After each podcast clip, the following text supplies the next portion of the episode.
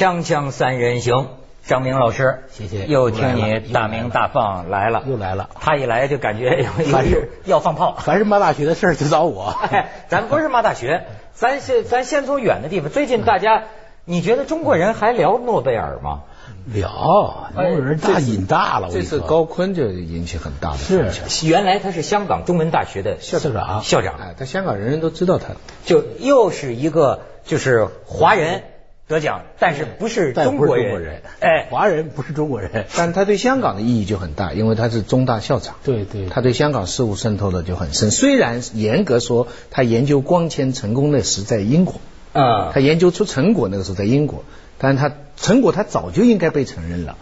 他是这是个很奇想型，他是这个人出生在上海，小学就在香港读。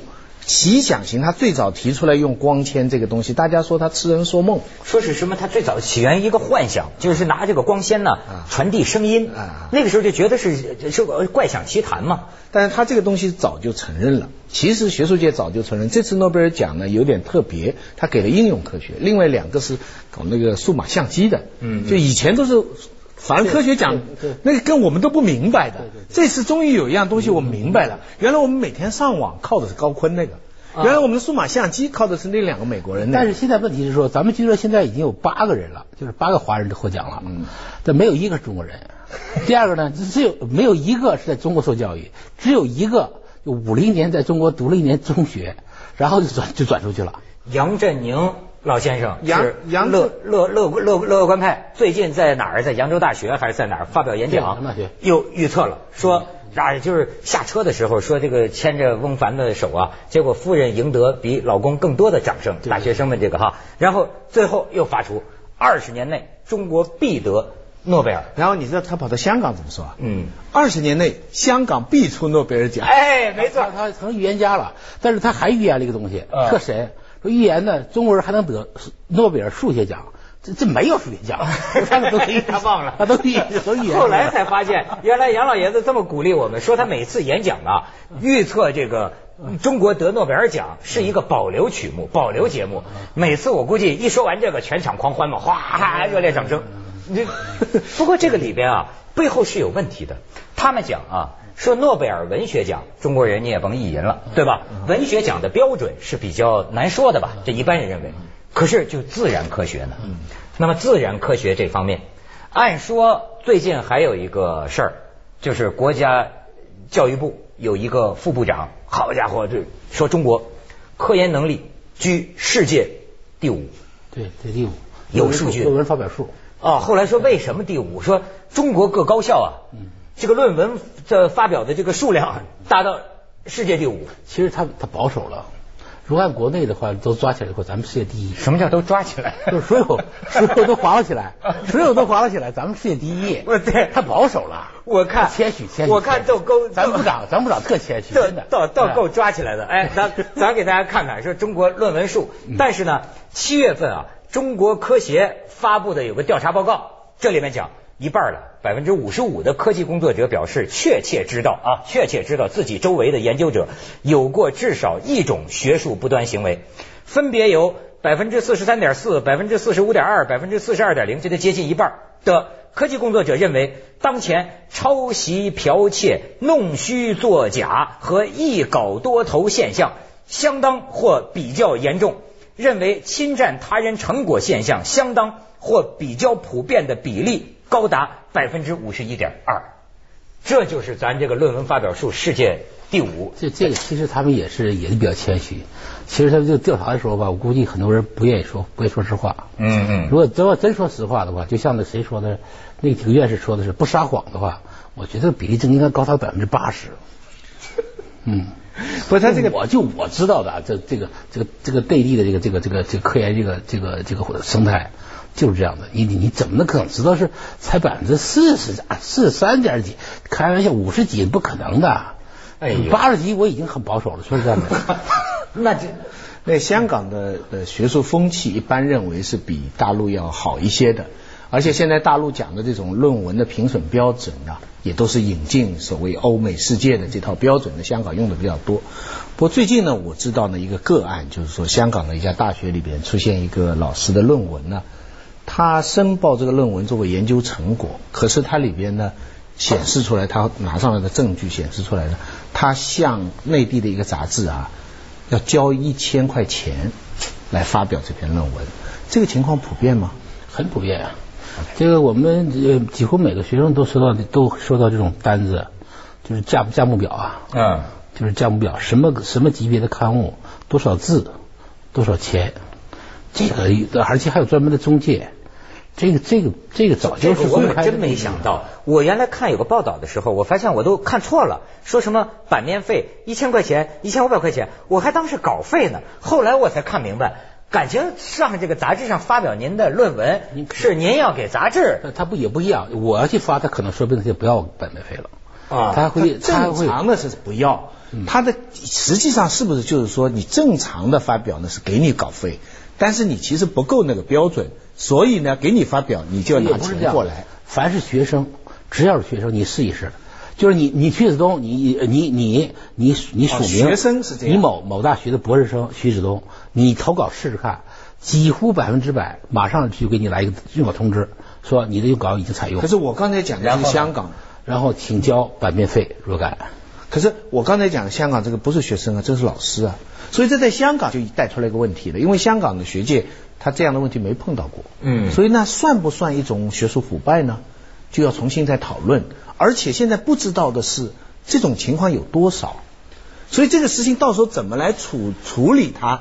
其实这个学术这个版面费吧，其实也不是说一概而论都不都不行，有些可能刊物它是要是要收点版面费的，但是问题是我们现在是一概的，而且它肯而且还有关键还有还有代写的，就是就是不同类别论文，不同类别论文代写多少字多少钱，就是一个你比如说你出钱吧，你要想发表东西吧，你几乎你啥都不用想，只要出钱，只钱就行。这就叫弄虚作假了。刚才那几条里边，一稿多投呢，其实你多投倒没关系，只是你申报的时候你只报一稿，那不就行了？你要多多报，那就是你的错，对不对？所以这是这是比较轻的。这个弄虚作假，这个刚才讲的这个就是弄虚作假。所以这个，这就咱这从诺贝尔联想了，本来跟咱也没什么关系。你以为最近温家宝总理这不又到中学听课去了吗？听课就就是在讲这个问题啊，就是培养人才，什么创新机制，然后说什么钱学森在病床上一次一次拉着他的手就问，为什么我们的大学培养不出杰出的人才？温总理还说，我明白他是什么意思，他指的为什么培养不出像他这样，那意思有那么大的。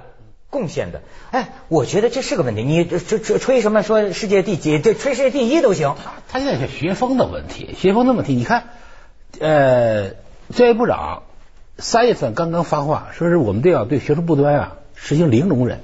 接着那就真不得争气，接二连三的校长、副校长抄袭事件爆出来了。哎，好像你那个学校有事儿。哎呀，这些徐老师，你们学校我跟你我跟你讲，这个我我是很喜欢武汉大学的，我们学校的是全国最漂亮的这个对对对对对对学校我很爱戴我们这个 学校。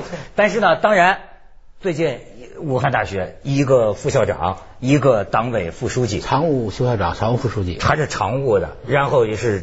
根据都不是论文的问题了是那个建那个学校建公寓收了承包商的那个钱受贿啊，这个这道理还不一样吗？你仔细想想，你我们要看这个背后的道理。我既然发表论文，我可以收钱，那我铺马路为什么不能收钱呢？我今天盖一个电视塔，为什么不能收钱？道理是一样的，那这这不是还是一种贿赂嘛，对不对？贿赂但是他这种就是，我觉得像大学长吧，就是作作为大大学校长，你你就是我我宁肯大学长设这个建筑时候收钱贿赂，不要让他去抄袭。哎，我觉得抄袭是更恶劣的。那你是干什么的，对不对？你把你你自己的职业道德都败坏了。你说你说你是你建筑你收钱，那你只能说你是一个一般的一般的官员，贪官，嗯，贪官就这样。别小看了，一来地震那楼就掀塌。没错，他们说那地震，说他们那他们那那个给我收钱的公寓，一拳就把那个墙打窟窿。这是武大郎，武大郎，武大不用那武松去，就你这就就行了。咣叽就锵锵三人行，广告之后见。增加透明度。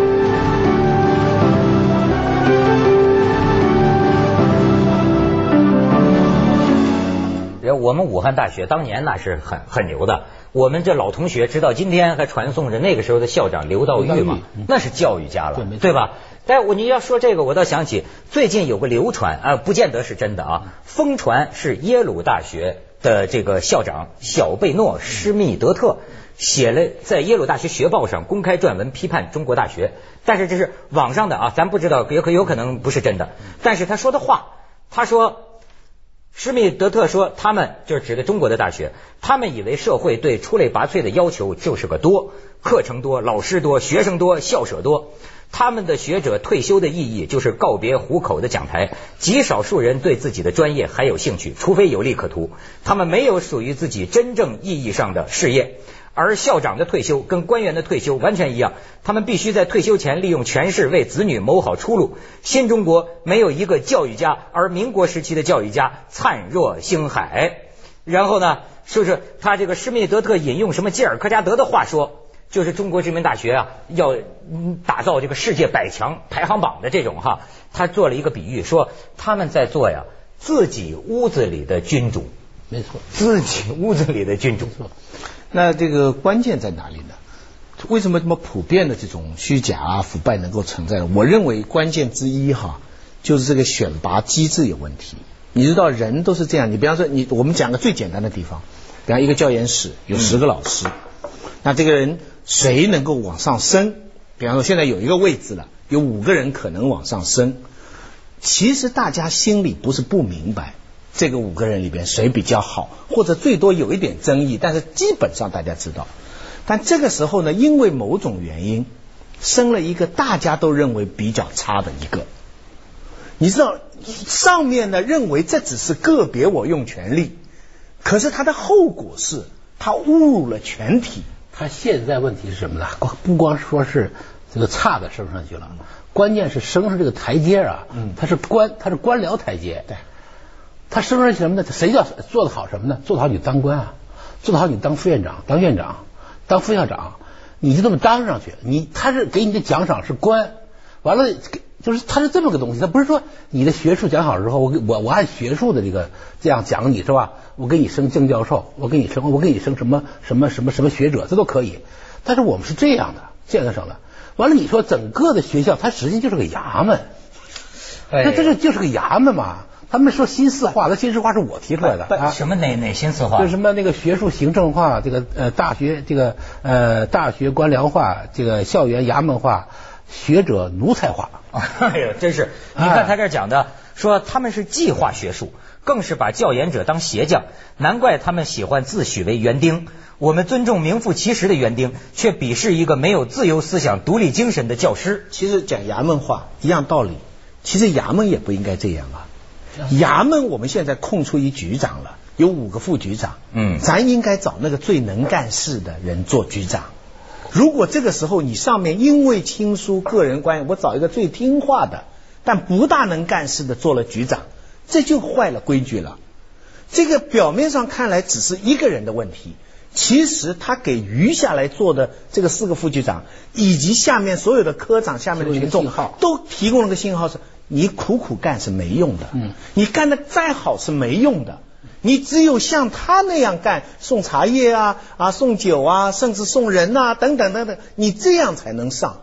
所以表面上是一个很小的一个人事的事情，嗯，其实他就影响，因此余下来尽心的人，他就花钱出版啊。但是这个实际上这样就是官场上这样吧，咱是可以理解。咱们从大清国这就开始了，这不能理解。大清国那民国时候，其实官场也这样，嗯。但是呢，但是那个不是民国的官场也这样，嗯，但是大学不这样，所以说大学大学不这样啊？为什么？官场也是任人唯亲，对，也是提拔，也是提拔这个这个。那大学呢？大学不这样啊？大学就不一样，大学是自治的呀。你这个教授根本就不，他根本就不尿这个教校长。对，清华四区校长，你派来以后我不高兴就给你赶走了。校长他们他们那个校长那个他们那个教授委员会。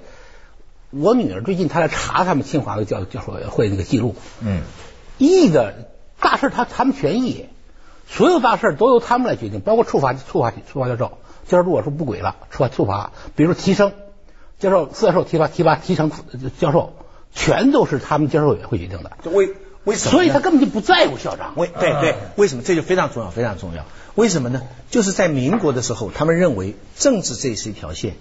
我教育理念，我文化是另外一条线。这个传统一方面是五四以后的西化、学术独立，更也可以说是我们中国的传统。我们中国从来正统跟那个教统啊、对道统的道文化是分开的嗯。再大的皇帝，他在国家里再大，康熙也有宣讲团呐、嗯也叫人宣讲他的治国理念呐、嗯可是小学里边，包括皇帝自己读的书是孔子的书啊，不读康熙的书啊。到了什么时候这两条线合并了，嗯。而且后面那条线完全复用到前面那条线了，那就是你说的衙门的事，就是学校的事了。对，哎呦，所以学校里边的人，你你你想，鲁迅他们当时在大学里，他反的张世钊教育总长啊，鲁迅大学讲师啊，他哪有把张世钊放在眼里？啊？而且那时候鲁迅他们挣的这个钱呐，这个待遇啊也是。很高的。对对讲师三教授是女师大的教授哎，北大的讲师对，他是在女师大这儿反的张思钊，啊，反张思钊，当然就反了，无所谓啊。你今天一个教授，你你要跟教育部长，现在你别说跟教育部长了，你就是顶头上司，你个副校长你就反不了了。你。根本你你说这个，我上次一个很著名的教授，咱咱不说名字了，我跟你说，我挨上老骂了一个，对我很郁闷，说我说你为啥不骂回去啊？他就很吃惊，我怎么还能骂回去啊？我说你为什么不能骂回去啊？他骂你，你就不能骂不能骂他吗？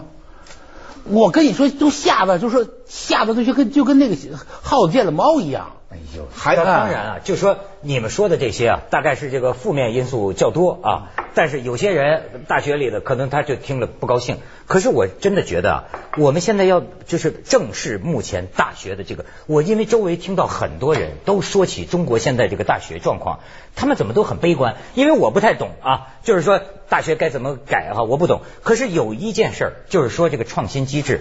最近我就听这个很多经济学家跟我讲，这个中国现在的这个经济形势未可那么乐观。嗯对，甚至就是说，你说中国科研能力多少名？我跟你讲，有个海外华人，海外知识分子，嘿加了一个跟帖，就说祖国呀，你就吹吧，天津话，祖国你就吹吧。就 是你说，就是说啊，你你你你你现在还在吹，你你不要认识到你自己真正的问题。就比如说，人家外国，人家西方有定价权呐，这就是原来郎咸平他们说的那个。为什么你是产品都是你做的，你感觉你规模很大，可是从这个设计、创新，包括物流，包括什么，都是一系列的，这产权都在他们手上。产权都在人家手上知识产权全在手上中国汽。车工业蓬勃发展，是全世界各个品牌的大生产者。你不能不考虑你将来你这个民族，你有没有人才去创新？我们连车型都设计不出来，别说发动机了。这是需要想象力的，需要一个独立精神吧，需要一个就是说，简单一句话，社会学校呢跟社会贴得太紧，他没有办法拉出来有个自己的这一套原则。他过关键就是学者，你这都都都变在这个衙门里头变成都变成奴才了。嗯你都是衙役。那有一次你听说奴才去搞创新了吗？不不不，那那次马家辉讲句话讲得非常精彩。他说以前他是讲那个李登辉跟跟那个谁蒋经国，他蒋经国把把那个人才当奴才用，李登辉是把奴才当人才用。这两句话非常精彩，你仔细想想哈。其实呃我我们我们不把它讲的太扁，我们其实所谓把人才当奴才用，其实就是说我非常尊重，看到你专业很强，但我要你听话，嗯，这是一种用法。对对。其其实，在某种程度上，他其实首先看到你是人才，你很出色。可另外一种方法呢，我不在乎你能干什么事情，你只要听话，我就把你往高位上端。而且那些端上高位的人感觉还非常良好。以前那些管理的人啊，对专家还有点尊重，现在毫无啊，上去就是我在位置上，我就是专家郭。阳说的嘛，这官儿大学问就大呀。官儿大学问官大学问大，官儿大官儿大自然就学问就大。为什么呢？对权力给他的学问。哎呀，你就是这样的，你你现在开学术讨论会，首先第一个讲话的是大官儿，大官儿讲完之后，我们得学习大官儿的精神，得引用一下。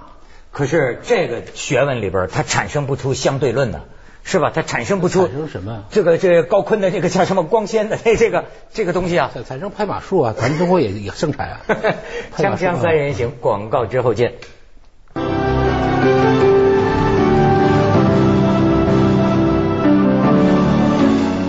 其实啊，我倒是觉得，就是说不必对某一个东西啊有过高的这个期待。都各各行，中国整个就是个发展中的国家，各行各业，对，包括我们行，这都是很落后的。但是现在的问题就是说，为什么大学校园里，因为这关系到一代人呐，这将来的。